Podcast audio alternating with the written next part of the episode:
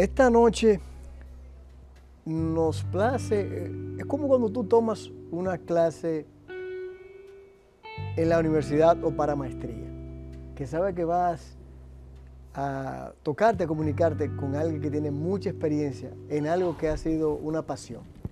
Don Fernando Hasbun, buenas noches y gracias por recibirnos en su casa, en su segunda casa. Gracias, gracias. Tú eres un hombre arriesgado porque entrevistar a un hombre como yo sin importancia. no, no, no, no. Ser un hombre más que arriesgado, atrevido. la, sabiduría y experiencia que usted tiene vale mucho.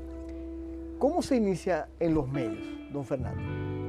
Ay, yo me inicié siendo, eh, bueno, un adolescente de 17 años. Wow. En la época de en la época que se estaba construyendo Teleantillas y el Caribe, que era, era un edificio que lo estaba haciendo un primo. Entonces, nada, yo andaba por ahí y comenzó mi pasión por la televisión. Yo acababa de entrar a la universidad porque entré muy joven a estudiar eh, medicina, pero qué va la televisión. La televisión me sedujo. Claro. Y de ahí en adelante, en Teleantillas, entonces me fui del país a o sea, eso fue inmediato. O sea, al poco tiempo me fui y comencé a estudiar televisión y a prepararme. Pero ¿cómo inicia, qué, comenzó haciendo dentro de los medios de, la, comunicación, de la televisión? ¿Qué comenzó haciendo? La primera vez que yo toqué, bueno, ayer precisamente hablaba con, con el ingeniero, el segundo ingeniero de esa época, el ingeniero Radamé Castellanos, muy conocido aquí en el país. Sí. Eh, yo comencé siendo lo que se llama eh, control de video o video man o video man, que no es más que el que ajusta la cámara, eh, pero esa es la puerta grande de la televisión, porque cuando tú trabajas en eso vas aprendiendo y vas, y vas desarrollando un ojo que se llama el ojo del video man que es un ojo donde tú puedes ver muchas cosas que la gente comúnmente no ve, incluyendo los técnicos de la televisión. Entonces yo comencé por ahí, eh, que para mí fue tremendo porque ahí la TEMI tenía los mejores camarógrafos de estudio, tenía los mejores directores, Sommer, Aquiles Durán. Sí, sí, sí. Entonces tú vas aprendiendo dirección, cámara y teniendo el ojo de poder ver cosas y muy joven yo pude aprovechar todo eso. Y, todavía es una base porque todavía eh, voy aquí a chequear las cámaras a veces y, me veo el vectroscopio, el osciloscopio, que son cosas que nunca van a cambiar, que son... Claro, que, eso, es, independientemente de que la tecnología avance, eso es parte de la... Sí, porque eso es lo que te da gráficamente cómo está la imagen. Entonces poder leer eso es una gran ventaja. Eh, nada, ese, por ahí comenzó mi, pasión. Y, cuando llega a Estados Unidos, eh, que comienza a estudiar, eh, ¿cómo, ¿cómo, inicia? ¿Qué empieza a desarrollarse allá? Mira, yo no terminé los estudios. Sí, me fui porque inmediatamente recibí una oferta de trabajo en una publicitaria donde yo hacía cámara editaba y switchaba, dirigía, lo que le llaman aquí. Hacía de todo, era, era yo solo para hacer gráfico, eh, eh, editar. Eh, lo más difícil era, recuerdo, llevar el tiempo y que la máquina para grabar era una máquina tres cuartos, estaban un poco lejos. Hacía de todo ahí, incluyendo a veces cuadraban un tiro de. Tú sabes que allá es muy caro, los, técnicos son muy caros Y, no tratan de tener lo menos posible. Entonces a veces tenía un tiro corto, un tiro amplio y así me manejaba. ¿Usted, era la persona ideal? Eh, y lo hacía y, también me sirvió mucho de base. Entonces después de ahí eh, me fui a Telemundo. A cuando se fundó, eh, bueno, antes de fundarse la cadena, me fui al canal 51, WSCB. comencé como eh, news cameraman o camarógrafo de noticias, ¿verdad? Lo que le llaman allá. Eh, y que hay que editar, porque no es igual que tira, ya tú tienes que editar, hacer la historia, es como, un productor, un realizador. Ahí terminé siendo eh, el, jefe de los camarógrafos. del equipo, ¿verdad? Sí, sí. Después me voy a Univisión, a la cola. Y ahí hice mi carrera y pasé por, por varias áreas. Al final era jefe de operaciones. O sea que en Univisión puede decirse que usted eh, eh, fue donde más tiempo... Sí, sí, ahí duré 12 años. Doña Alicia, usted se conoce en Estados Unidos y en el ámbito de los medios de comunicación eh, norteamericanos. Sí. ¿Cómo fue para ustedes en ese momento mantener esa relación estando, estando en estudios allá en Estados Unidos? No, muy bien, porque ambos éramos personas, nos conocimos ahí ya en, Univisión, ambos éramos muy conocidos, muy queridos. ¿Ella qué función ejercía en ese momento? Ella era eh, eh, reportera, periodista. Al poco tiempo, bueno, al poco tiempo no, unos años más tarde, como a los cuatro años, no, un poco más, porque ya estábamos casados. Si no mal no recuerdo, fue en el 93 94, 93, que ella le hacen una oferta de varios canales americanos para, para hacer Anchor y, y, ahí se va a, hacer el, lo que le llaman allá el crossover, eh, que cruza de español a, inglés. Y, ¿Fue fácil eso para ella? Porque ella dominaba, no, quizás no tenía el dominio del español. Eso pienso que fue un reto en ese momento de la carrera de, Alicia. Tú sabes que, que, bueno, el reto era el español. Exacto. Eh, ahí ella cruza el inglés y ella está cómoda en su idioma. Claro. Que es una de las cosas que todavía mucha gente no entiende. Eh, todavía al cabo de los años, ya ella tiene aquí 20 y pico, 20 años y pico viviendo. Sí. Y aunque en su casa habló español toda su vida, ella se eh, alfabetizó en inglés y, y todas sus amigas hablaban inglés. Sí, sí, su vida era. Su vida era. Y, y, piensa, en inglés. Entonces, todavía eh, conceptualizar en español es muy difícil. Eh, ella tiene que estar muy informada de lo que va a hacer, por eso se prepara mucho, se prepara 10 veces más que una persona normal, porque tiene que estar eh, pendiente al inglés y al español. Entonces, eh, es complicado. En mi casa se habla más de la mitad en inglés que en español. o sea, todavía, por, la, por las niñas. Y en ese momento, puede decirse que la comunicación los unió. claro que sí, claro que sí, bastante. Y, también puede darse que el hecho de la experiencia suya, aunque era joven, eh, ¿en qué manera puede decirse que Fernando ayudó a Alicia Ortega?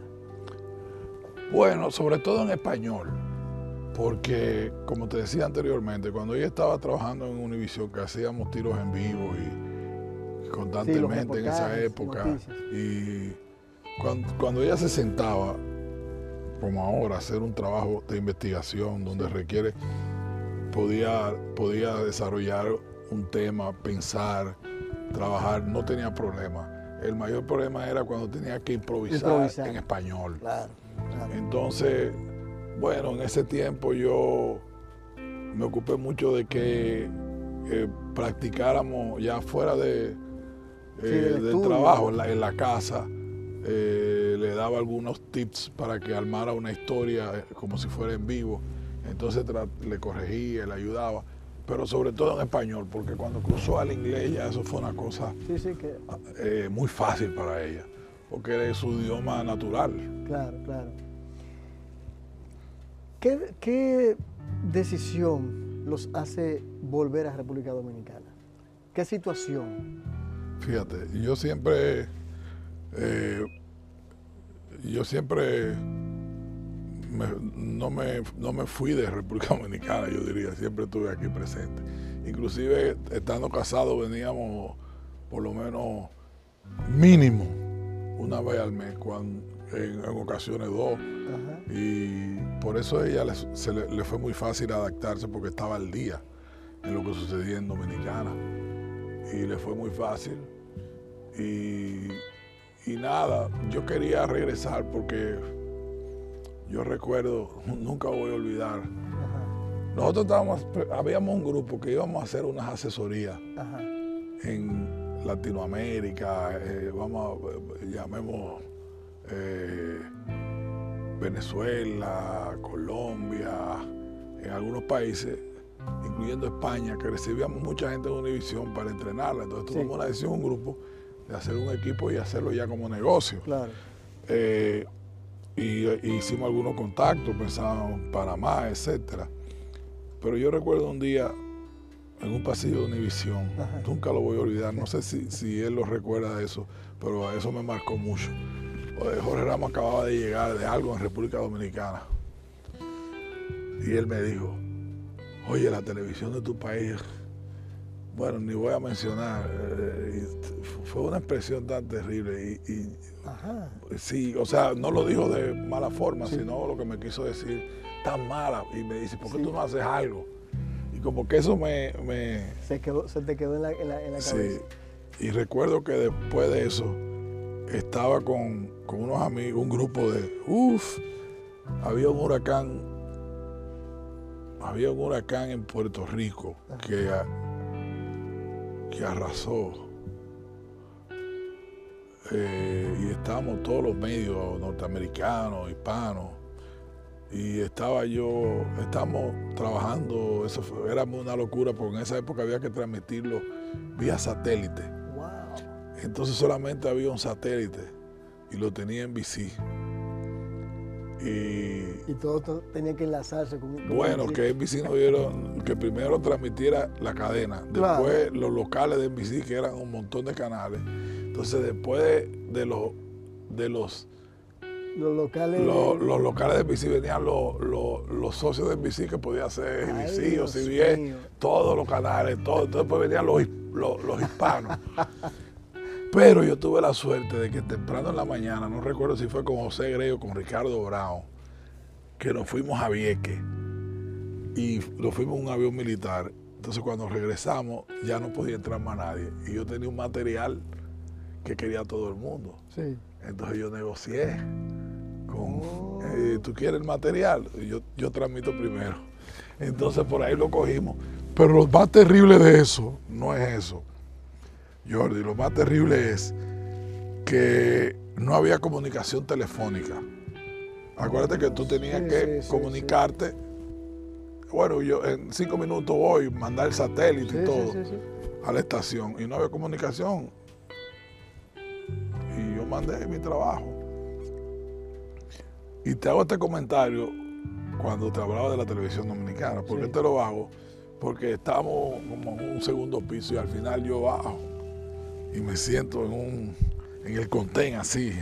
Sí. Así, Dios mío. Y llega Ricardo Brown y me dice, ¿qué te pasa, Ferna? Y yo le digo, preguntándome qué yo hago aquí, en vez de irme para mi país. Tú sabes lo que es todo el trabajo que nosotros hemos hecho para no saber. Cuando yo estaba en Miami, yo tenía que, yo era uno de los que recibía las señales. Y yo decía lo difícil que era conseguir una señal eh, de, un satélite. Teníamos ingenieros americanos que iba, y un puntito, y siempre había un problema. Lo recibíamos 15 segundos antes de ir al aire. Y yo dije, si eso, si eso era con, no, si eso era nosotros con todos los parámetros, imagínate enviando una señal sin, sin decir parámetros ni nada. Claro, claro, claro. Bueno, yo me quedé traumatizado de eso. Hasta que al otro día, eh, eso era como a las 5 de la tarde, imagínate, los noticieros salían a las 6 y a, a las 11. Y al otro día, cuando yo había comunicación telefónica, porque no había, y yo me comunico con la estación, y era la reunión editorial, que se hacía en la mañana. Y me recibieron con aplauso, bravo, bravo. y yo digo, no me digas que cogieron, claro que recibimos el trabajo. Entonces eso fue una gran alegría para mí. Pero recuerdo, como te decía, que yo me senté en el contén ahí y yo me decía, Dios mío, qué falta. ¿Qué hago yo aquí? ¿Qué hago yo aquí cuando probablemente haga falta? Y esas son de las cosas que, te motivaron a, llegar a República A llegar a República Dominicana. Vámonos a ir a una primera pausa, don Fernando, para continuar ya en el ámbito de, República Dominicana y también de, de su familia. Así que vamos a la pausa y volvemos.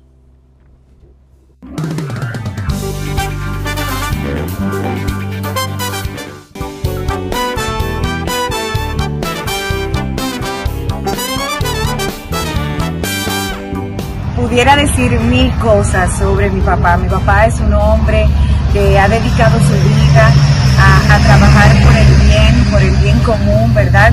Es una persona que me ha impulsado, que continúa impulsándome eh, a través de los años. Por él estoy aquí, resido en República Dominicana hace más ya de 12 años. Eh, es una persona súper exigente. Eh, dicen que, que él y yo somos muy similares y algunas veces tengo miedo que seamos tan similares, pero me doy cuenta lo valioso que es eh, y, lo importante que es en mi vida. Mi papá es una persona que, está siempre, es incondicional con su familia, eh, con sus hijas, con su esposa, con sus nietas. Eh, papi me ha enseñado a mí que que hay que dar, ¿verdad? Hay que dar, hay que trabajar con propósito. Y una de las cosas que, siempre eh, tengo presente, eres tan buena como tu último trabajo. Y eso es algo que siempre llevo conmigo eh, en mi trabajo, en el diario vivir.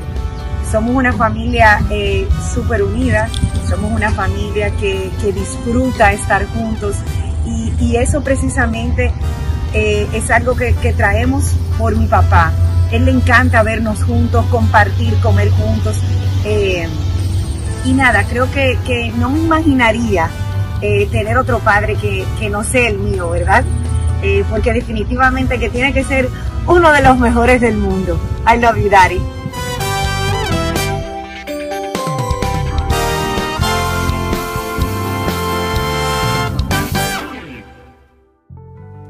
Fernando, ¿Qué ha sido para ti ver a tu hija Jessica en los medios de comunicación? Tú dirás, bueno, algo normal. ¿O ustedes esperaban que eh, parte de tus dos hijas fueran o estuviesen involucradas por el, quizá el ámbito de, conversación que deben tener en familia, en la casa? Pero ¿qué, ¿qué fue para ti? Frustrante. ¿Pero y por qué? Porque yo no quería que mis hijas fueran periodistas. Ah, eh, y, yo quería que ella estudiara leyes y, creo que está en eso. Eh, leyes o lo que ella quisiera. Pero, no, pero, no, pero no periodista, sobre todo para hacerlo en el país. Porque tú sabes, aquí el periodismo eh, es una carrera muy difícil donde cuesta mucho hacer lo que nosotros hacemos, ser honesto, ser serio. Y encima de eso, tiene que aguantar de todo y todos los insultos de gente que no merece el respeto de nadie. Eh, entonces, quizás tú estás preparado para recibir insultos tú. Sí, sí. Eh, bueno, ya uno se ha acostumbrado, pero no, a, pero no a tus hijas. Entonces, yo de verdad te lo digo, eh, y, todavía eh, ella estudió, se, alfabetizó en inglés igual, estudió en la misma universidad de Alicia, eh, que Alicia se graduó, que es una de las mejores universidades de periodismo en Estados Unidos, que es la Universidad de la Florida.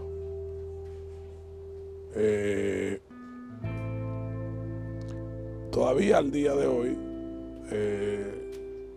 a veces le he dicho, pero vete a Estados Unidos, porque incluyendo ella también es muy difícil para ella el, español, porque ella tuvo que... Que, adaptarse. Claro, fue mucho más fácil porque era mucho más joven. Pero realmente es todo lo contrario. Yo no, no, me sentí frustrado, no quería que pudiera, pero cuando esa muchacha me dijo al final, que, porque no me lo dijo, yo es, para primero que me gusta el periodismo.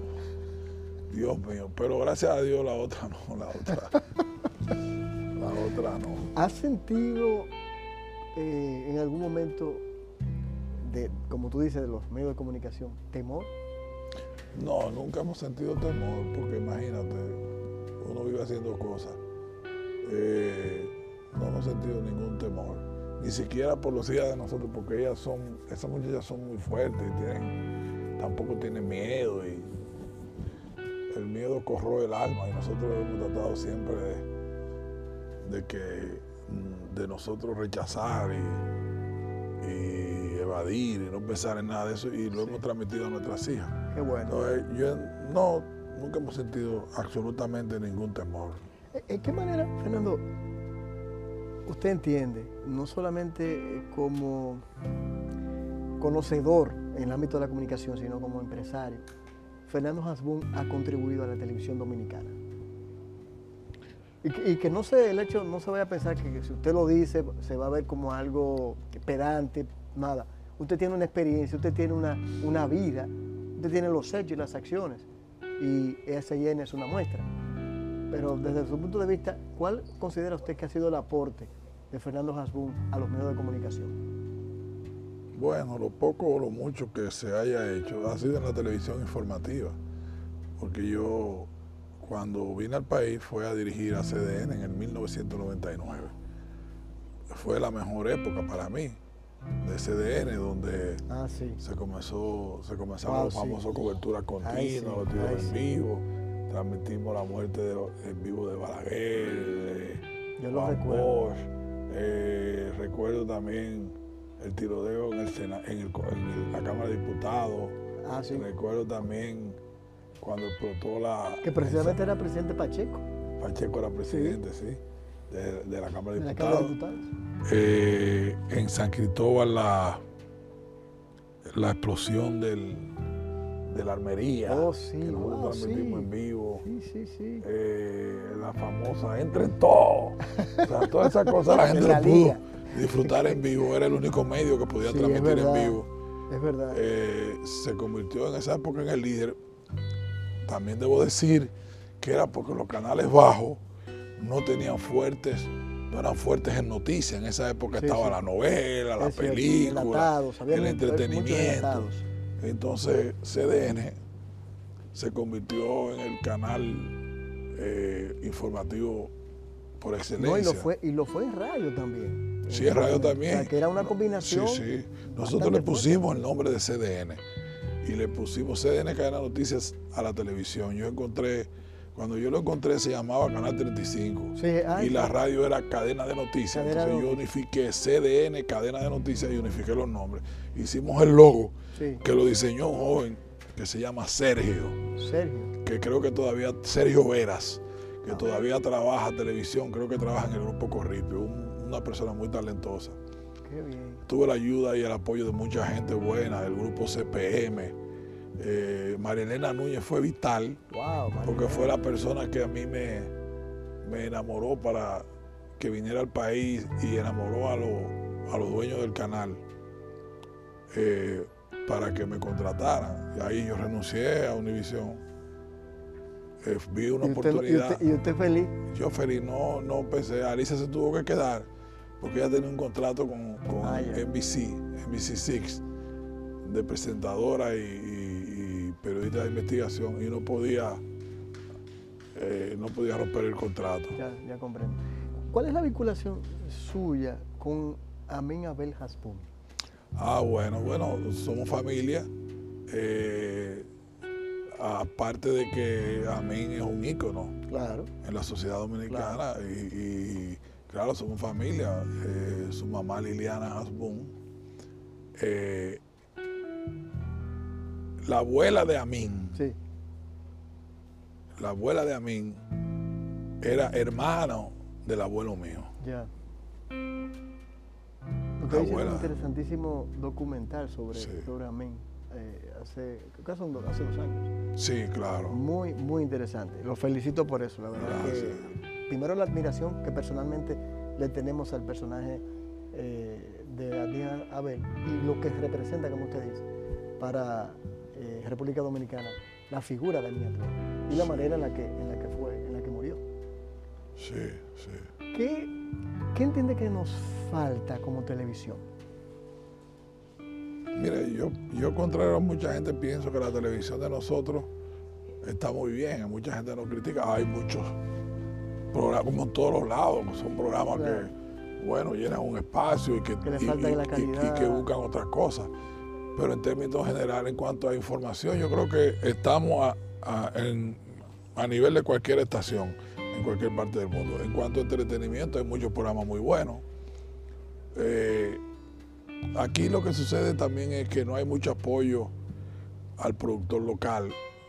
Eso, eh, es lo que otros me han dicho. Claro, entonces eso genera que el productor local tenga menor calidad porque no hay recursos.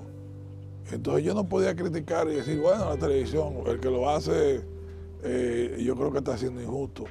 La televisión nuestra es muy buena. Para mí, eh, qué, bueno que usted, que, sea de su, de su boca que salga esa expresión, porque siento que se, se ha vilipendiado mucho el trabajo que, mucha gente hace, como usted dice, hay mediocridad. claro, hay de todo, Como, por, como en todos lados. Tú te buscas en cualquier país desarrollado de Sudamérica que tiene más recursos que nosotros, porque la producción de televisión va acorde con el valor comercial. o sea, imagínate tú, un productor necesita para producir eh, un talento, por ejemplo, necesita productor, recursos, eh, vestimenta, personal. Y si un comercial te paga poco dinero, eh, que es el costo de la televisión, la inversión que puede hacer en, calidad, aunque no hacen el máximo de calidad que puede. Usted, usted ha dado en la diana. ¿En algún momento Fernando Hasbun ha sentido el fracaso? No, yo lo doy gracias a Dios. De las cosas que eh, la mayoría del ser humano, cuando es joven, eh, tiene en su mente muchos sueños. Eh, y si de esas, de esos, de, de esas grandes aspiraciones que uno tiene se te cumplen en la vida un 50, un 40, tú eres un hombre dichoso. Y yo creo que en mi caso ha sido mucho más que eso. O sea, yo creo que sí, que lo que yo quería lo logré. Eh, yo quería tener mi propio medio, un medio honesto, serio, transparente, de respeto, eh, bien posicionado. Y nosotros lo hemos logrado. Este nombre yo lo tenía desde cuando tenía 20 y pico de años. No es ah, nada nuevo, claro que sí. SIN viene acuérdate que yo te dije que trabajé en Univision. Sí. antes de llamarse Univision, sí. Univision se llamaba SIN. Es verdad. Hispanic International Network. ¿Y entonces cómo pudo? Entonces yo me dolió tanto que se le cambió el nombre que le puse y dije, algún día yo voy a tener un medio y le voy a llamar SIN. Mira, yo no me acordaba de eso, es verdad. Wow. Sí, así es. Hispanic International Network. ¿Cuál ha sido o cuál es el la filosofía de vida de Fernando Jasmine? Bueno, yo no te diría que no soy muy filósofo. O, un propósito. Yo no soy muy filósofo. Yo creo que, que ser lo mejor que, he podido ser en mi vida. Por ejemplo, eh, a ti te dicen muchas cosas, te acostumbran, te vas acostumbrando a las críticas. Pero cada cierto tiempo yo le pregunto a mi esposa o a mis hijas, a mis hijas les digo, he sido yo un buen padre, a mi esposa he sido un buen esposo, o en términos generales pregunto, he sido un buen hombre. Entonces, a mí me interesa lo que piensan mis hijas y mi familia de quién soy yo. De lo contrario, Mira pues, me gustó eso. No, y es verdad, cada cierto tiempo. Sí, sí, es una forma de, que otros vean la, que te puedan criticar y, aquellos que te aman y te conocen y saben que van a decirte la verdad. Claro que sí. Don Fernando, yo tengo dos preguntas que no quiero dejar pasar.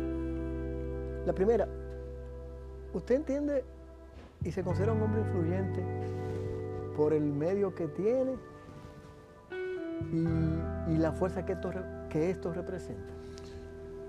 La influencia es muy relativa, porque para tú ser influyente, porque tú te aprovechas quizás del posicionamiento de tu medio no. Pero de la misma manera que tú te aprovechas de eso, debilita tu medio. Eh, yo no, yo no me siento, no, te decía al, principio de la entrevista que yo me siento que tú ibas a entrevistar a un dominicano sin importancia.